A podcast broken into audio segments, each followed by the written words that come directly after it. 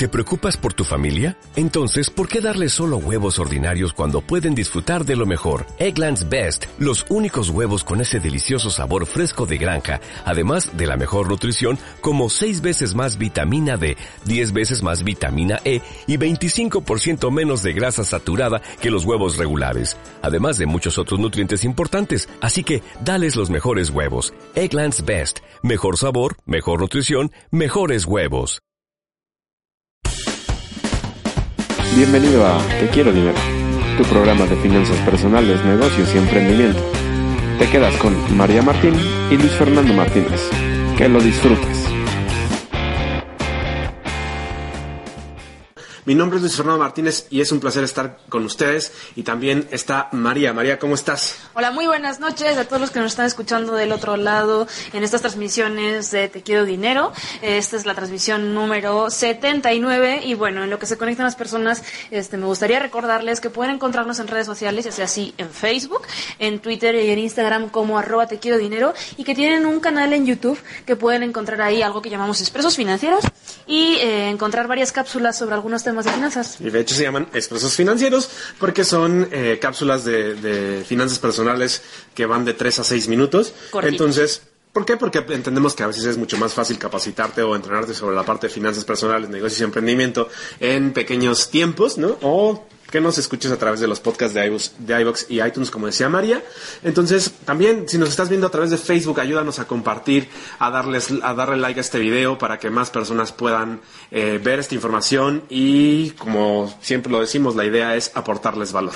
Exacto, cada vez llegar a más personas a eh, educar financieramente y que encuentren cuestiones de valor en cuanto a educación eh, financiera, negocios y emprendimiento. Y por eso muchas gracias a todas las personas que nos están viendo en directo y que nos, eh, después nos están escuchando a través de iBox y iTunes. También quiero recordarles que tienen un chat en directo, ya sea en el chat en directo o en el, o en el live, donde pueden estar comentándonos, eh, compartiéndonos sus opiniones, eh, preguntas, todo lo que requieran para poder ir atendiendo los temas que vayan surgiendo a lo largo del programa de hoy. Así Fer, es. ¿de qué es el programa de hoy? El día de hoy vamos a hablar sobre dinero en pareja, cómo formar acuerdos para vivir feliz. ¿no? Exacto. Esa es la idea. ¿Por qué? Y precisamente la idea del programa del día de hoy es que hace unos, unas semanas que tuvimos el programa eh, número 78, me parece que fue, tuvimos varias preguntas eh, que iban relacionadas a cómo le hago si mi pareja quiere gastarse en un viaje y yo no quiero, cómo le hago para que entienda que no se debe gastar todo el dinero, cómo le hago para entender o para razonar esa parte. Entonces, Sí, mi esposo o mi esposa es muy gastalón, gastalona. Exactamente, entonces el día de hoy precisamente preparamos este programa para ti, para ti que nos escuchas y que te interesa saber cómo poder manejar el dinero en pareja. ¿Para qué? Para que los dos puedan ser felices y entonces también la relación dure mucho más tiempo.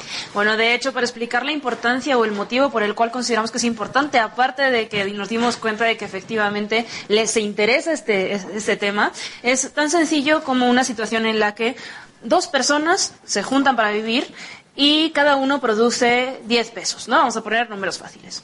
Uno de ellos, uno de ellos decide gastar nueve de, de esas monedas en viajes y uno en gastos de la casa. La otra persona decide gastar eh, seis en la casa y cuatro para ahorrar. Entonces, de repente, algo que parece tan sencillo eh, resulta en un problema de acuerdos, porque uno solo está dispuesto a destinar uno a, a la casa, ¿no? Así y el otro está dispuesto a destinar seis. Y uno quiere viajar y el otro quiere ahorrar. Entonces empiezan a suscitarse problemas por una falta de acuerdos, que finalmente no requiere, no, no necesariamente es una este, mala intención, sino una falta de acuerdos, ¿no? Eso es totalmente. Entonces, eh, pues viene dado desde la parte de creencias, ¿no? Exacto. Esta parte de creencias, recuerdan, recuerda que se van creando desde que tú eres chiquito. Eh, mucho tienen que ver tus papás, obviamente sí, pero también estas creencias las vas adquiriendo conforme vas pasando por la escuela, lo que escuchas de tus compañeros, lo que te dicen profesores. A veces hay profesores que la parte del dinero no la entienden y son ellos los que terminan creando también paradigmas o creencias bastante fuertes, negativos hacia la parte del dinero, ¿no? De hecho, eh, en pareja a veces el tema de dinero no se, te- no se toca porque lo consideran como un tema tabú, ¿no? Esta parte de no es en la mesa no se habla de dinero. En la mesa no se habla de dinero o prefiero ser yo el único que sepa cuánto gano, ¿no? Ella no tiene por qué saber cuánto estoy ganando o viceversa. Entonces, es un tema que sí se tiene que platicar y que se tienen que llegar a acuerdos. Si es que realmente quieres que tu relación, si es que ya te vas a casar o ya estás casado, pues entonces tienes que hacerlo el tiempo, ¿no? para que perdure. De una manera sana. De hecho, porque porque una, una de las cuestiones más importantes por las que muchas parejas fracasan es por ese tema. Por una cuestión de falta de acuerdos. Normalmente cuando faltan acuerdos en la parte financiera, faltan acuerdos en muchísimas otras áreas de la pareja, ¿no? Entonces, bueno, importante, compártenos ahí en el chat eh, en directo si tú has visto, has vivido o has escuchado alguna discusión de pareja eh, respecto a cuestiones económicas, ¿no? Así es. Entonces, es como ese dicho, ¿no? Que dice, eh, el dinero se va por la ventana cuando la, la pobreza entra por la puerta. ¿O, algo así? ¿No? Entonces, pues para que a ti no te suceda justo esto el día de hoy, por eso es que decidimos hacer este programa. Como lo decíamos, la idea es que conozcas qué creencias tuvo tu pareja o qué eh, aprendió sobre el dinero en su familia, en su escuela, qué escuchó, si para, para, para tu pareja el dinero es bueno o es malo o es neutro, como debería ser, ¿no? Pero sobre eso tienes que ir trabajando. ¿Por qué? Porque los dos tienen que estar en una línea. Ese es el, el, primer acuerdo que creo que tienen que generar. Reducir, incluso eliminar a través de acuerdos y negociaciones todas las discusiones que tengan que ver con dinero. Así es. ¿Para qué? Para poder seguir avanzando. Bueno, de hecho, para comenzar, hay una cuestión, como decía Fer, de creencias y paradigmas que se han ido construyendo desde la infancia hasta el día de hoy. Y una muy importante de la que debemos reflexionar, ya sea en pareja o de forma individual, por supuesto, es una cuestión de si el dinero genera verdaderamente problemas, porque mucha gente no habla con su pareja de dinero porque es un motivo de discusión. ¿Realmente el dinero genera problemas o es el mal manejo del dinero? Generalmente el mal manejo del dinero o cuando es la ausencia de este dinero que está dado por un mal manejo, es lo que genera los problemas, ¿no? Y de ahí es que escuchamos esa frase que mucha gente repite, el dinero es el, eh, el generador de todos los problemas, no, perdona, no es el dinero, sino la ausencia o el mal manejo de esto. O es una cuestión de que la, la falta de dinero se refleja porque hay una problemática interna mucho más eh, profunda, ¿no? Sí, Entonces, sí, sí quizás es una consecuencia y no una causa. De hecho, eh, hablando en términos médicos, al final esta parte, estos conflictos que se generan por la ausencia, por el mal manejo del dinero, son un signo o un síntoma de que hay cosas que no están bien. Y como signo o síntoma es precisamente que te tienes que ir más profundo para ver qué es lo que está fallando y no necesariamente es la parte del dinero.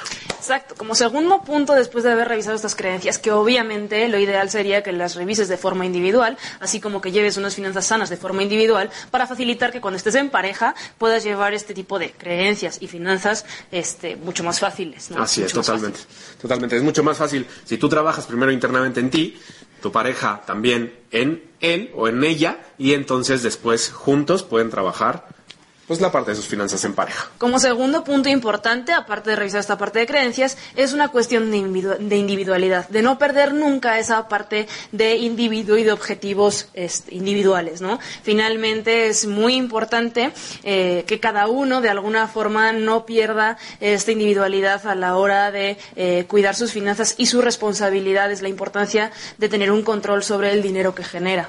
Eso pasa mucho, ¿no? Pasa mucho que cuando, o sea, están como los dos escenarios, los que no comparten absolutamente nada y bueno, pues quién sabe cuánto esté gan- ganando, ganando él o ganando ella y el otro es esta parte de que se vuelve como, Sistema de control. pues, se vuelve la pareja un, to- un todo, ¿no? Y entonces ya no soy independiente en cuanto a mis metas, en cuanto a lo que estoy, a lo que tenía planeado, y entonces ahora solamente es la pareja y eso termina haciendo que María. pues acaba mermando eh, al individuo. Finalmente deja de tener esos objetivos eh, personales y lo, lo- todo lo pone en un objetivo, en, objetivos comunes. ¿Qué ocurre? Que finalmente el que genera más eh, a la larga puede eh, tener un sistema de control en cuanto a decisiones y acciones, porque depende de cuánto genera cada quien el poder de decisión dentro de la pareja. En muchas ocasiones esto ocurre, no quiere decir que en todas. Entonces, finalmente, eh, una cuestión que vamos a, llevar a cabo al, a lo largo del programa de hoy es cómo separar esto para que sea de una forma sana ¿no? y llegar a acuerdos de una forma sana.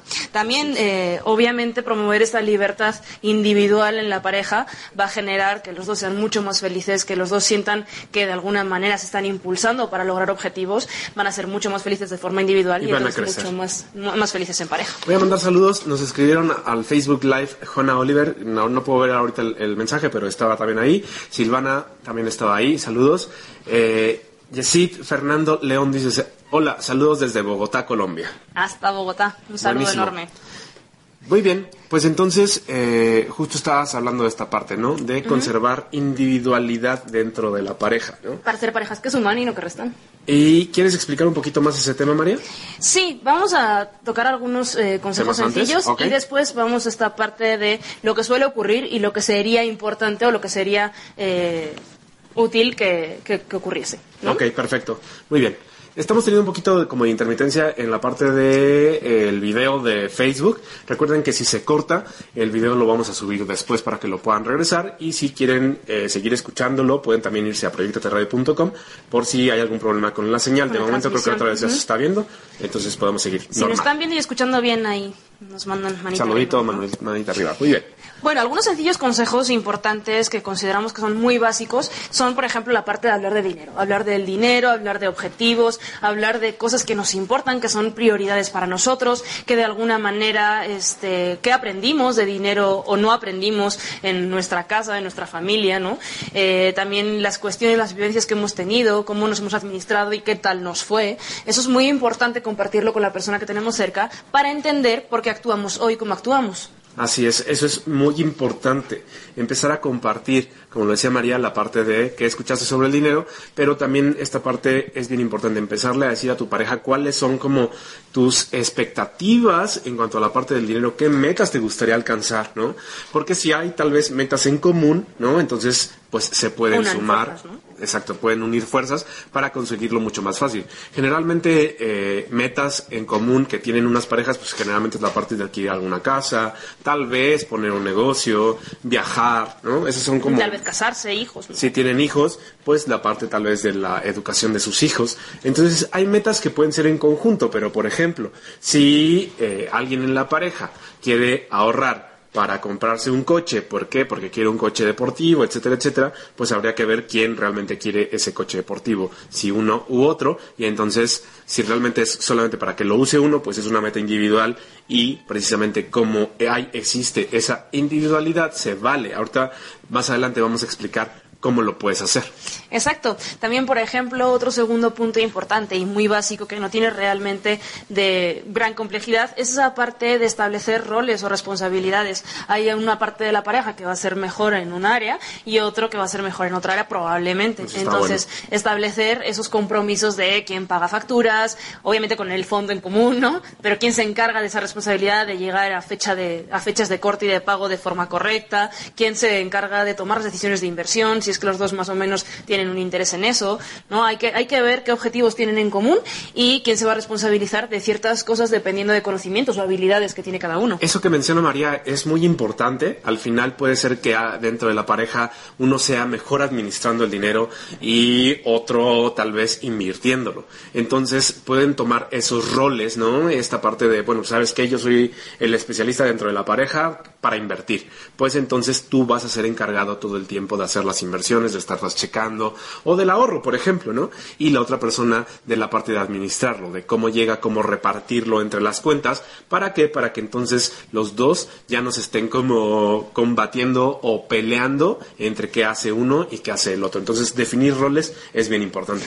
De modo que al final, cuando defines roles es como en un negocio, si sabes que alguien es bueno en eso y delegas esa parte en esa persona, realmente estás tranquilo porque sabes que se va a cumplir con un objetivo final, que es que la factura de luz se pague en tiempo. que el, el- el producto de inversión genere X, ¿no? Y si te das cuenta y tú actualmente tienes algún negocio, tienes algún socio o socia, eh, y puedes darte cuenta que tal vez esto es algo que también se aplica a eso, ¿no? Eh, un socio se dedica a pagar cuentas, otro socio se dedica a hablar con proveedores, etcétera, etcétera, y entonces se van repartiendo esos roles y hace que las cosas funcionen mucho mejor. En proyectosderadio.com hay comentarios. Aida dice, chicos guapísimos, he visto sus videos, están geniales. Aida, Eh, muchas qué gracias, te bueno. mandamos un gran abrazo. Abrazote. Muchas gracias por seguirnos. Chávez González, chicos, los problemas en pareja, lo más común es el dinero. Yo voy a llorar, me acabo de casar. Pues qué bueno que te Momento acabas de casar perfecto. y está perfecto que estés escuchando este programa. ¿Por qué? Porque al final, pues la idea es que tu matrimonio sea duradero y que no, no haya problemas. Dile a tu pareja así, que se dinero. siente a tu lado, Sí, sí. dile, a ver, ven aquí que tenemos que revisar esto juntos. Claro.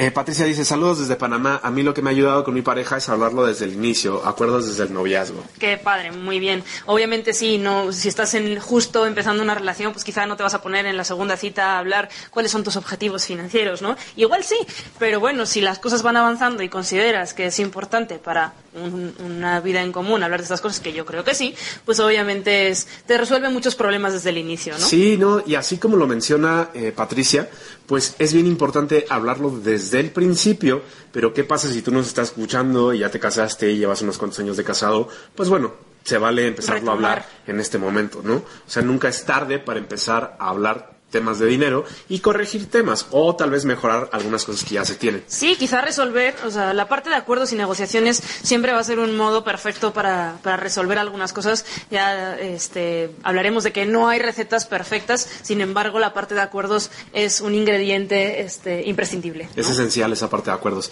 Y Michael dice, ¿qué pasa cuando te casas con un codo? Ja, ja, ja, ja, ja. Pues no sé. Pues bueno, no sé. Aquí de- depende, depende mucho al final la parte de un codo, cuál es, o sea, cómo lo, lo estás, o por qué lo ves como codo, ¿no? O coda, si tal vez tú eres muy gastalón. Pero al final es tratar de llegar a acuerdos, ¿no? De mantener la parte de la individualidad y eso va a hacer que la parte de la codez de la otra persona no, lo, no, no, no, no esté tan marcado, ¿no? Sí, Michelle, eh, no te, no te puedo decir qué pasa Michael. porque no... ¿Michael? Sí, Michael. mucha gente, sí. Porque no me ha pasado, pero finalmente los acuerdos pueden resolver todo eso. Hay personas que eh, tienen objetivos de viajar y, por ejemplo, la otra persona no quiere. Bueno, vamos a ver, mm, ¿quieres que vaya yo solo o yo sola? ¿O este, vas a poner de tu parte para cumplir este objetivo y yo voy a poner de mi parte para cumplir otro? Finalmente, de nuevo, son acuerdos y negociaciones, entonces yo creo que eso lo resuelve todo. Alfonso Zárate nos manda saludos en Facebook Live. Un abrazo, Alfonso. Muy bien. Otro punto importante, no tomar decisiones financieras fuertes sin comunicárselo al otro. ¿Qué te parece esto, Fer? Esta parte es bien importante. eh, recuerden que una vez que tienes como esta parte de individual, y creo que va a ser importante que ahorita expliques bien, bien eso, María, a qué nos referimos cuando hablamos de individualidad. Ok. Pero, por ejemplo, si tú ya estuviste juntando para comprarte un reloj, ¿no? Pues entonces simplemente ve con tu pareja y dile, oye, ¿sabes qué? Me voy a comprar el Apple Watch ya, mañana, porque ya lo junté. No se trata de pedirle permiso y decirle, oye, ya junté, ¿me dejas comprarlo? ¿Por qué? Porque al final se, se trata de que mantengas tus metas individuales también. ¿Qué tal Pero- publicidad? pero sí está padre que, eh, lo- que tomes en cuenta a tu pareja. ¿Para qué? Pues para que también se, tome- se, se, sienta esa conexión y sepa que, ah, bueno, lograste una meta y también pueda ser parte de esa celebración. De hecho, por ejemplo, eh, mucha gente confunde esto con tener que pedir permiso y no tiene nada que ver. Finalmente, ahora que expliquemos la parte de cuentas individuales, si, es, si formaba parte de una cuenta individual de la cual sacó dinero esa persona para un objetivo que tenía, es una cuestión de compartir un logro, de compartir un, hey, estoy feliz, me compré tal, ¿no? Y no tanto un, oye, ¿qué te parece si me lo compro? Que también puede, puede pedir opinión, más no es una cuestión de permiso. Pues se, se vale pedir eh, eh, opiniones de, oye, ¿qué te parece si me compro este o este? O mejor no me lo compro y lo destino tal vez a otra meta mucho más grande. Al final recuerda que en el tema financiero requieres tener metas a corto plazo, mediano plazo y a largo plazo. Y se puede ir modificando en el tiempo. ¿A qué me refiero? Si, por ejemplo, tomando el ejemplo de esta, de esta parte de un reloj, ¿no? Eh, después te pones a pensar si realmente es algo que necesitas o es algo que simplemente lo querías para llenar un hueco y ya actualmente ya no lo quieres, pero ya ahorraste la cantidad, pues igual trasladas esa cantidad a una nueva otro meta. Y está perfecto, pedir opiniones. ¿no? Listo, entonces este, explicamos la parte de ser individual y ser este... Sí, María, María preparó ahí incluso un dibujito para los que están en Facebook Live, lo van a poder ver. Eh, Es a los que nos de están escuchando a través de, de Proyecto T Radio, seguramente se los vamos a explicar, ¿no? Para que no pase nada. Eh, María, Es una gran obra de arte. ¡Tarán! No sé si lo ven muy bien. Ahí está eh, un dibujito en el que vemos un círculo con dos personas dentro. Y esto es lo que ocurre normalmente. Esto es lo que ocurre con dos personas que pretenden de alguna manera este, llevar una relación en común, pero no planifican. No tienen eh, establecidos objetivos o de qué manera van a llevar sus finanzas. Entonces esto genera unas consecuencias. Se pierde la individualidad, forman parte de un todo. Y lo que decíamos, se genera una cuestión de dependencia del que gana menos hacia el que gana más. Y una cuestión incluso de control en cuanto a decisiones y opiniones. Sí, porque entonces generalmente el que gana más termina siendo el que toma decisiones, el que tal vez no deja participar a la otra persona, ¿no? Y ese es un problema bastante común dentro de las parejas. Lo que ocurre entonces es que la otra persona se ve mermada y es entonces cuando tiene que pedir permiso, ahora sí, en este caso se pide permiso para poder gastar en uno u otro objetivo. Entonces esa persona ve que no puede cumplir con ciertos objetivos si no es a través del permiso de la otra persona que genera cierto control en algunas ocasiones. Así es. Esto genera conflictos, genera discrepancias, conozca de- eh, genera desacuerdos y de alguna manera es la receta perfecta para el divorcio. Sí, es A, B, C igual a D, ¿no? Entonces, eso es lo que generalmente llega, llega o lleva a las personas a pelear por la parte de dinero, a discutir por la parte de dinero. Y bueno, María, ¿cuál sería entonces la otra fórmula la que a la gente le podría funcionar realmente a la hora de hablar en pareja? Y de hecho, antes de que lo expliques, hay una pregunta de Camila justo en Proyecto T Radio que dice, saludos chicos, ¿qué hacer si tu pareja no le interesa compaginar su salario con el tuyo? Sufro mucho. Ok, es importante. Ahora vamos a hablar un poquito de esa parte eh, para que veas también si van alineados en la misma dirección o no. Finalmente la pareja es una decisión. No, o sea, estás ahí porque decidiste, porque llegaste a la conclusión de que querías estar con esa persona. Y entonces tienen algunas cuestiones que tienen que tener en común. Entonces ahora justo vamos a revisar eh, varias, eh, varios sistemas en los cuales hacer una división de cuentas o una unificación de cuentas. Y si quieres tocamos de nuevo este tema. Ah, Muy bien, entonces, eh, pues toca el tema del otro dibujito, María. Retomando, bueno, en esta otra es lo que debería suceder. Están dos círculos, cada uno contiene una personita y estos dos círculos tienen un área en común, que es esta parte de aquí. Esta parte de aquí, que está muy como coloreada, de esos dos Sí, se círculos en unen. común. Para los que nos están escuchando solamente, estos dos círculos en algunos de sus extremos se unen, ¿cierto? confluyen en una parte, que es esta que está aquí este, marcada. Y entonces esta parte es la parte común, es la parte de decidir estar juntos, de compartir ciertas cosas, de tener objetivos como pareja. Si no, pues no estarías con esa persona. Entonces hay aquí objetivos individuales, objetivos individuales y aquí objetivos conjuntos. Objetivos conjuntos que ha sido por una decisión, nadie te obliga a estar con esa persona, espero. Pues es que, es que justo es el tema, y creo que adelantándome a contestarle un poquito a Camila, es eh, no se trata solamente de compartir la vida, y bueno, más bien, se trata de compartir tu vida y parte de tu vida son tus finanzas. Entonces, eso creo que si se lo dices así, tiene que empezar a compartir la parte de su ingreso. Ahorita más adelante les vamos a decir unos acuerdos que pueden, a los cuales pueden llegar para que no sea ni abusivo de un lado ni de otro y los dos puedan estar de acuerdo. Entonces, teniendo en cuenta esto, ahora vamos a ir a profundidad un poquito en esa parte de visión y algunas otras cuestiones que son también muy básicas y muy sencillas para poder llegar a acuerdos y negociaciones con tu pareja. ¿Te Dice parece? Camila, lo amo, pero la verdad no puedo con esta situación. Sí, al final es complicado. Digo, se puede trabajar, no es algo así de, no, ya, al, Por me ahí- voy a separar. No, se puede trabajar, pero obviamente sí requieres que él esté dispuesto, porque si no está dispuesto a esto en este momento es muy probable que más adelante se vayan presentando otras situ- situaciones y entonces pues... De hecho, hay algunos, hay algunos psicólogos de pareja, hay uno que, que admiro mucho, que después voy a algunas charlas con- de, de esta persona, y realmente dice que todo en pareja se puede solucionar, absolutamente todo, pero todo, todísimo, todo, solo tienen que querer las dos personas. Entonces, verdaderamente es importante saber si la otra persona quiere también. Sí, o sea, si está dispuesto a trabajar. Recuerda que, eh, porque justo nos vuelve a decir, porque parte tiene un hijo y le da eh, dinero al hijo y aquí casi no aporta que hacer terapia, pues si él está dispuesto, si realmente está dispuesto a sacar adelante la relación, pues sí, adelante, hagan terapia, hagan todo lo necesario por sacar adelante la relación. Si él no está dispuesto y te dice, ¿sabes qué? Yo prefiero quedarme pues solo, ¿no? Eh, ¿Por qué? Porque no estoy dispuesto a compartir contigo nada de mi ingreso con las finanzas, llevarlas totalmente separadas y no es lo que para ti, eh, pues, eh, como encuentras como, sí, como esperabas o lo que te gusta, pues entonces es mejor, de verdad aquí yo creo que voy a salir un poquito delicado, ¿no? Y tal vez hay mucha gente que no esté de acuerdo, pero es mucho mejor cortar en ese momento y seguir por tu vida, tal vez encuentres otra pareja, tal vez no, no lo sé, pero es mejor dejarlo hasta ahí que seguir molestándote, sufriendo o infeliz con una pareja que no te conviene. Yo creo que es una cuestión, sí, de revisar si hay problemas más allá que la parte económica o solo es una cuestión de finanzas. Y ver esta parte, ¿no? Ver si esta parte que tienen en común realmente es en común o solo son objetivos tuyos, ¿no? o sea, si los objetivos de pareja son realmente de pareja o solo son tuyos. Si son de pareja, entonces los dos están de acuerdo en que hay una cuestión en común que se debe cubrir en común.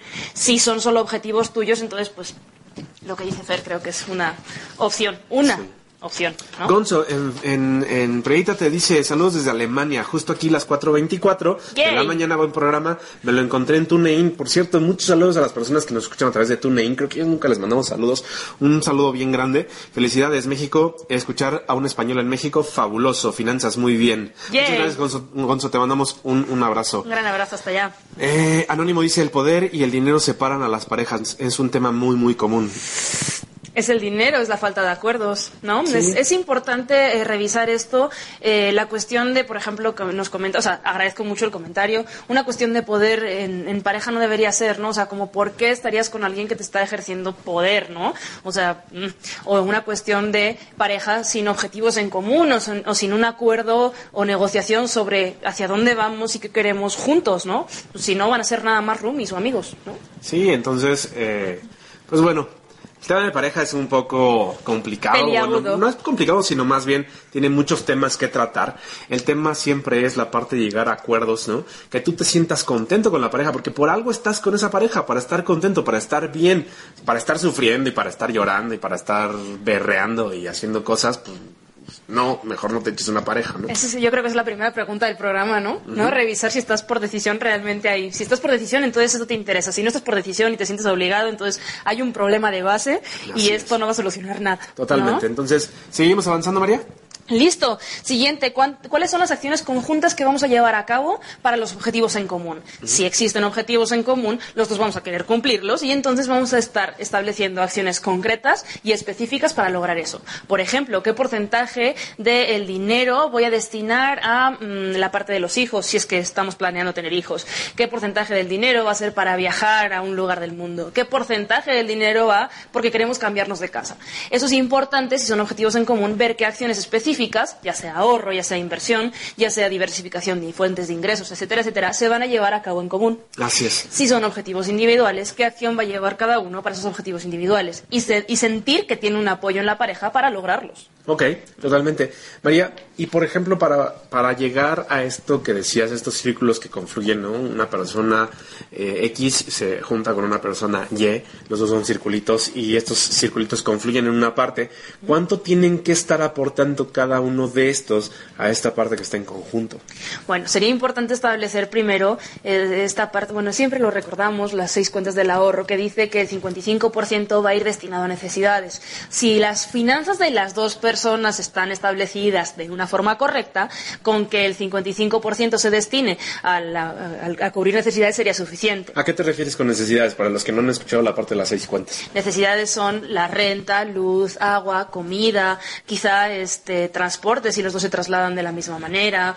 Las cuestiones básicas que requieren para vivir cómodamente juntos y que requieren para, de alguna manera, este, trabajar para producir dinero. Son gastos fijos al final, ¿no? Son estos gastos que generalmente se repiten mes a mes y que entonces ya están establecidos. Estas son las necesidades y hablando de estas seis cuentas, se tienen que cubrir con el 55% del gasto. Entonces, ese 55% es el que confluye dentro de la bolita X y la bolita Y para que entonces empiecen a llevar unas finanzas sanas. Y el 45% restante que le sobra a cada una de las bolitas es para repartirlo en sus otras cinco cuentas, si es que sí lo quieren hacer, o usarlo en lo que se les dé la gana. Exacto. Cada quien este, con sus organizaciones, nosotros proponemos algunas, ustedes deciden si las toman o no, ¿no? También otro, otro punto importante es hablar de este tipo de cosas cuando se está tranquilo, cuando no hay problemas, cuando verdaderamente no hay una emocionalidad por medio, ¿no? Oye, ¿sabes qué? Este tema es importante, queremos o quiero platicarlo contigo, ¿no? Quiero llegar a acuerdos. No se llegan a acuerdos cuando hay un conflicto y en ese momento se está emocionalmente crispado, ¿no? Sí, sí, sí, entonces es mucho más sencillo llegar a acuerdos cuando estás contento, cuando estás feliz, que cuando ya estás enojado y quieres mandar todos a la goma. Es súper importante que este tipo de acuerdos se vea como una oportunidad para los dos de crecer y no como una obligación, dado que, bueno, estás en, la, en, en esa pareja por decisión de estar en esa pareja y porque quieres crecer con ella. Así es. Irma Yadira dice, mi marido no me da para mis cositas de mujeres, eso me toca a mí, pero él paga la casa. Es un acuerdo, está es perfecto. acuerdo. ¿no? Y está, eh, o sea, me parece ah, muy adecuado que si él decide aportar para la casa, pues entonces tú te compres tus caprichos. Lo que decíamos, finalmente, es toda una cuestión de acuerdos. No todos van a tener que llevar a rajatabla ciertos puntos. Es una cuestión. No es una fórmula. Exacto, es una cuestión muy de pareja, o sea, de, de puertas para adentro, cada quien decide. Ahora bien, estos son sugerencias que pueden ayudar a evitar conflictos, ¿no? Claro. Otro También punto. Ay, ¿qué Norma? González dice, mi marido es muy espléndido y yo no sufro acerca del dinero, soy feliz. Qué bueno, ya ves, eso también es un acuerdo. Sí, está perfecto. y De hecho, ese comentario es muy bueno. Solamente yo quiero poner un poquito así como eh, una pregunta para, para Norma González. ¿Qué pasaría si el día de mañana, digo, y toco madera, ¿no? Cancelar. Si el día de mañana no existen esos ingresos por parte de tu marido, ¿qué pasaría contigo? ¿Seguirías feliz? ¿Estarías dispuesta a apoyar en tu familia? ¿O mandarías, pues, a tu marido muy lejos? bueno, es feliz. No sé, no, simplemente es una pregunta porque ella está en un caso bastante bueno, ¿no? Y es feliz y eso nos da mucho gusto, pero por allá afuera hay mucha, muchos casos, ¿no? De, y no solamente mujeres, ¿eh? También se dan desde el otro lado. Recuerden que, que cuando hablamos de pareja, los roles que, que se pueden jugar es, eh, pues, quien aporta, Diversos. quien solamente está pasivo, pero esto puede ser en algún momento el hombre o en algún momento la mujer, o los dos aportan, porque si los dos están pasivos, pues entonces ya valió. Sí, tremenda situación. Entonces, eh, es, es algo que, que suele suceder. Otro punto importante es evitar la parte de secretos, ¿no? Muchas veces es así como un, "Mm, es que no quiero que sepa cuánto gano, porque si no me va a pedir más, o es que no quiero que sepa que tengo una cuenta por ahí, porque entonces me va a dar menos. O sea, son unas cuestiones un poco extrañas. Realmente eh, la confianza es la base de una relación y como, ¿por qué tener secretos en estas cuestiones, no? O sea, mm, Sí, no, al es final lo que, lo que decía, ¿no? Si decides pasar o compartir tu vida con alguien, las finanzas son parte de tu vida, ¿no? No es algo extra. Es como cuando te dicen, en tu vida profesional, pues es parte de tu vida, ¿no? Esa, esa parte también la estás compartiendo con tu pareja, no tienes por qué tener secretos.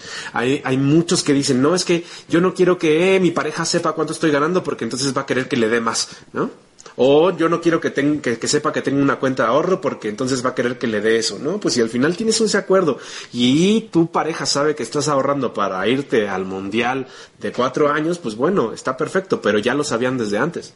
De hecho, finalmente tener una cuestión saludable en cuanto a administración y en cuanto a la parte de acuerdos te va a llevar a una consecuencia que es no necesitar tener secretos para nada. Finalmente las cosas son muy transparentes, que es como deben ser en esto y en otros aspectos. Así es. Y dice Ofelia Sánchez, vamos a mandarlo a la fregada a esos hombres que no nos dan dinero, pero eso sí se los gastan en chelas. Bueno, habría que ver si es parte de su cuenta individual o de la cuenta general o Es lo que colectiva. decíamos, ¿no? Entonces vamos a ver, eh, María, eh, cómo se pueden repartir estas cuentas. ¿Cómo llegar a la parte de acuerdos, De acuerdos, no? ok. También es importante, en esta parte de necesidades, sí es verdad que estamos in- in- incluyendo esta parte de necesidades de alquileres o de la casa, facturas, etcétera. Pero ¿qué tal que también tenemos objetivos de inversión comunes, objetivos de ahorro, porque los dos queremos la parte del retiro, o objetivos para la educación, o objetivos específicamente, si hay objetivos en común, se puede incluir este tipo de objetivos dentro de esa área común que veíamos coloreada. Pero, ¿por qué? Porque al final llegaron al acuerdo, oye, ¿sabes qué? Nos vamos a ir de viaje y lo vamos a meter dentro del fondo común. ¿Qué les parece que nuestra cuenta de diversión también esté ahí? Perfecto. Así ¿Qué ocurre cuando yo tengo un objetivo que mi pareja no comparte? Entonces forma parte de mis cuentas individuales y, y- y corresponde a mi responsabilidad llegar a ese objetivo con mis cuentas individuales sin tocar la cuenta común. Así es, totalmente. Eh, no sé si en Facebook Live nos estén viendo bien, porque creo que hay un poquillo ahí de interferencia, no lo sé, creo que no tenemos muy buena red. Eh, ahí coméntenos si los están viendo bien, porque yo lo que estoy tratando de ver se ve medio raro. Ok, nos dicen acá que sí se ve bien. Sigamos, María. Bueno, excelente, sigamos. Bueno, un primer acuerdo es, como decían ahí en, en Proyectate, si se van a unificar o no se van a unificar las cuentas. Eh, ¿Se va a hacer o no se va a hacer? ¿Se va a hacer la carnita asada o no se va a hacer? Bueno, por ejemplo, imagínense las personas que, eh, un, un ejemplo que no creemos tan correcto, pero que a veces se da, es las personas que generan un presupuesto, de las pocas personas que hacen presupuesto, y se establece que hay una cantidad de gastos. Hablemos con ejemplos claros, María. Imagínate que una que hay una pareja Ajá. y X eh, persona genera 10 mil pesos y la persona Y genera 20 mil pesos, ¿no? por decir así. Por decirlo. Entonces tienen un presupuesto en el cual la parte de gastos fijos justo nos da 10 mil pesos.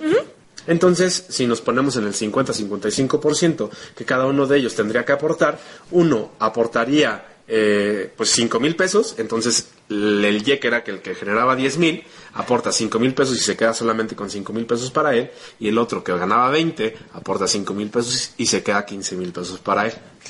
De alguna manera, alguna persona diría por ahí, pues perfecto, finalmente los dos cubren con la misma cantidad eh, de, de los gastos en común. Sin embargo, de alguna manera no es equitativo por la producción de ingresos. ¿Qué ocurre si eh, uno de los dos se queda sin trabajo? Dejaría de tener eh, capital para cubrir esa necesidad. Entonces tendría que agarrar sus cositas y decir, pues no puedo pagar la renta, me voy. ¿no?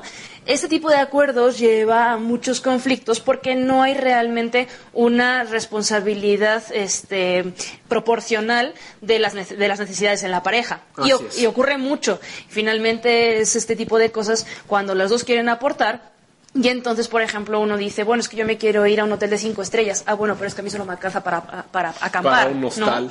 Entonces, bueno, en, ese, en, ese, en esa cuestión o se llegan a acuerdos de quién va a aportar qué, o se llegan a acuerdos en cuanto a qué se va a ir. Y si no, probablemente uno acabe yéndose al hotel de cinco estrellas y el otro de acampada, ¿no? Entonces, eso es por, es por eso que está, eh, aunque de una u otra manera los dos están aportando, parecería que son solamente compañeros de piso, ¿no? O de cuarto, o roomies, eh, en los cuales, pues, vamos a cubrir los gastos fijos, tú pones cinco mil, yo pongo cinco mil, pero, pues, al final lo demás es totalmente mío. Sí, es verdad que se trata de conservar la individualidad, pero si estás en pareja también se trata de crecer juntos y de se- echarse la mano el uno al otro. Se trata de compartir. ¿Qué nos dicen por ahí? Eh, esta es una pregunta que está fuera del tema, pero lo voy a decir. Fan de Te Quiero Dinero dice, oigan, ¿qué saben de la caída del Bitcoin? Me interesa. Pues la caída del Bitcoin lleva un rato, ¿no? El, el Bitcoin, eh, tenemos un programa, o dos programas, de hecho, es- eh, específicamente hablando de la parte de Bitcoin. Y pues es simplemente especulativo, el precio lo dan las personas que lo usan, y se ha especulado muchísimo en cuanto a la parte del Bitcoin. Generalmente en los primeros meses del año hay una caída. Estábamos hablando que eh, inició el año costando 300 mil pesos y después se cayó a 120 mil pesos y actualmente está en 140 mil cuando había llegado a 170 mil. Entonces estas caídas ya son como normales, ¿no? Ya, ya son como hasta de... Ah, ya, Eh. ya estoy acostumbrado, ¿no? Sí. Las personas que invierten en Bitcoin sí son personas que tienen que estar checándolo constantemente y hacer manejos. Porque aunque hay una caída, seguramente ahí hubo un montón que ganaron. Beatriz Ortiz, ¿ibas a decir algo, María? Sí, otro punto importante en eso del Bitcoin es que aproximadamente para septiembre creo que se eh, va a establecer la segunda parte de la ley FinTech, entonces es muy probable que eso tenga un impacto, esperemos que positivo en esta parte de Bitcoin. Pero y bueno, continuando. si no sabes qué es FinTech, ve a YouTube y en, el, en el canal de Quiero Dinero, María nos cuenta qué es FinTech y a qué se refieren estas empresas. Brenda Ortiz dice, es importante estar en común eh, en todo, por eso son pareja, si no, ¿cómo? No lo entiendo. Ok, sí, bueno, finalmente es importante estar, eh, tener cuestiones en común sin perder lo que decíamos, la individualidad. Es una cuestión eh, que después genera problemas esta parte de perder la individualidad, Brenda, porque imagínate que una persona es muy conservadora a la hora de invertir y le da pánico invertir en instrumentos de riesgo y el otro es muy arriesgado y siente que si invierte en algo conservador está perdiendo oportunidades. Entonces ahí no están llegando al acuerdo y es mejor que los dos vivan tranquilos con su tipo de inversión de acuerdo a su este, sistema o que uno de los dos delegue y diga, "Así te- a ti se te da mejor esta parte, tú hazlo. Pero eso de nuevo es un acuerdo. ¿no? Así es. Y también la parte de individualidad en, en ciertos temas va, va dado para que no pase esto de, y te voy a poner el ejemplo de una, de, de una mujer, ¿no? En una pareja que le gusta comprarse bolsos, ¿no?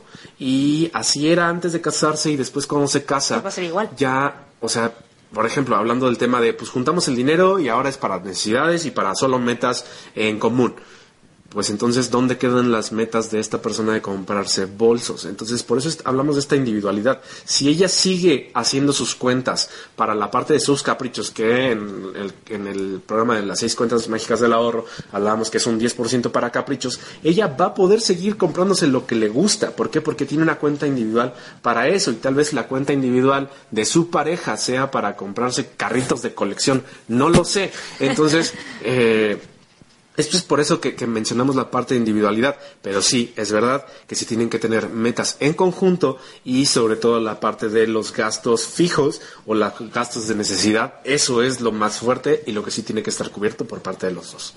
Ahora bien, retomando, por ejemplo, la decisión de si se unifica o no se unifica el dinero que llega por eh, los dos lados de, los individuos de la pareja a la casa, ¿no?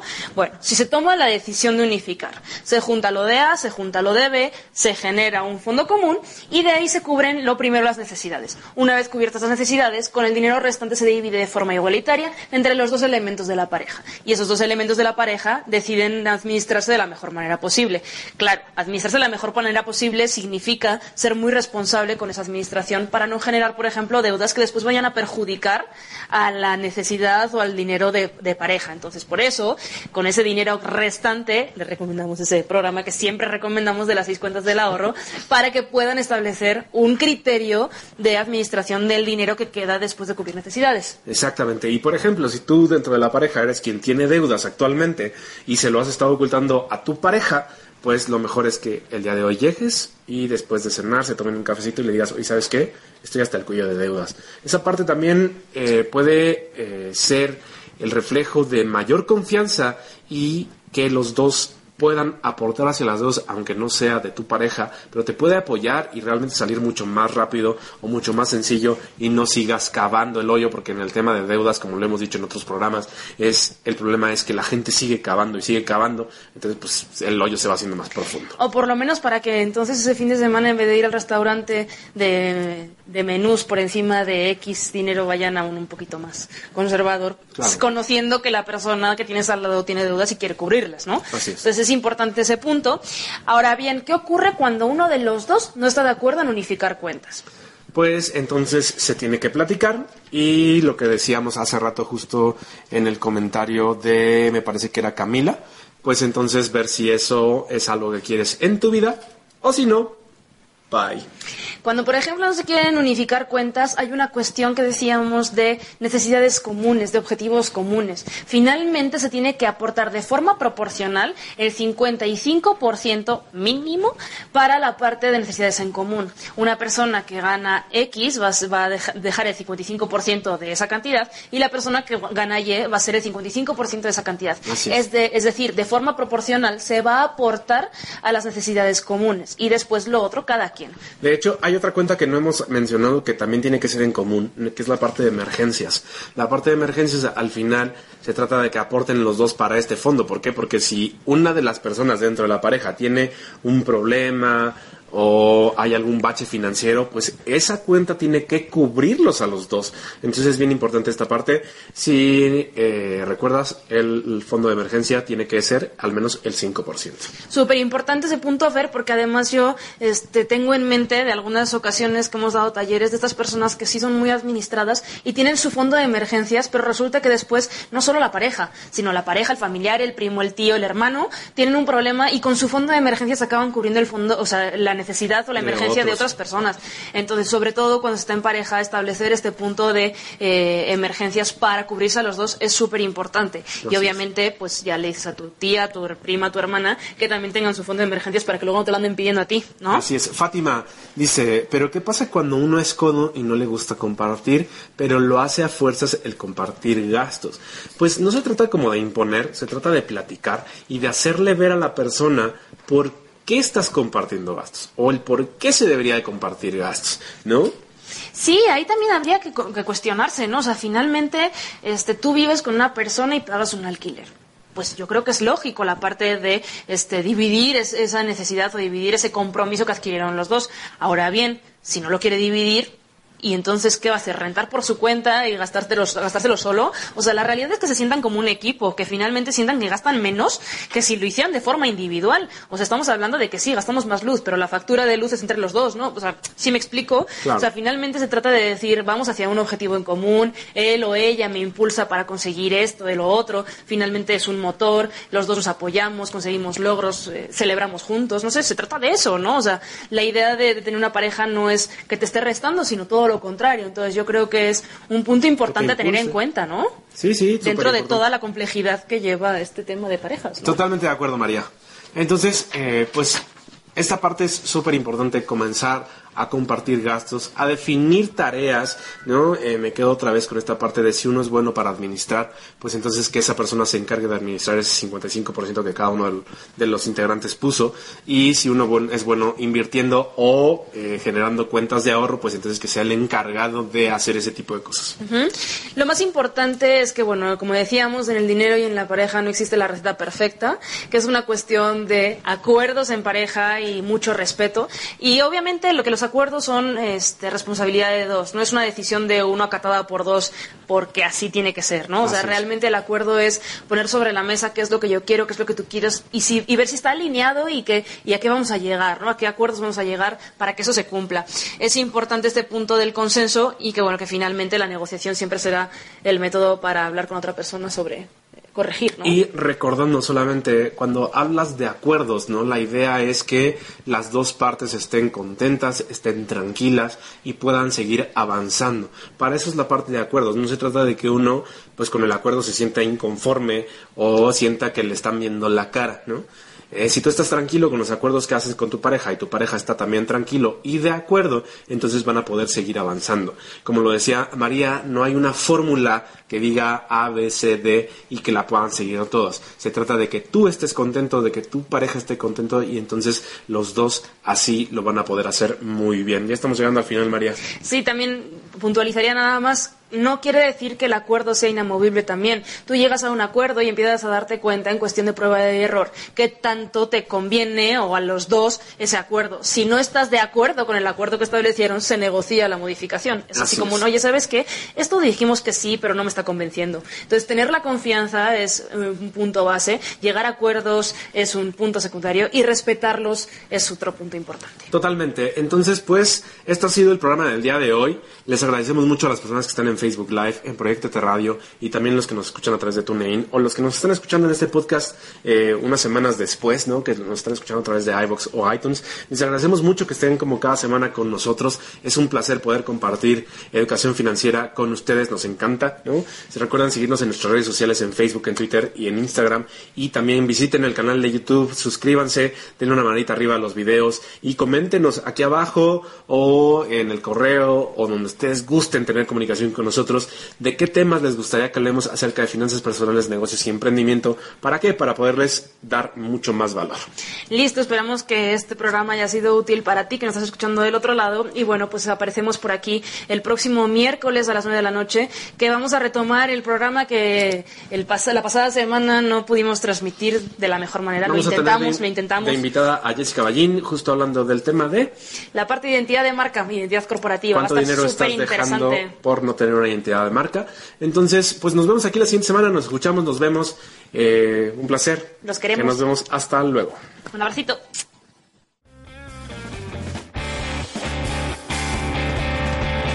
Esto ha sido el podcast de Te Quiero Dinero.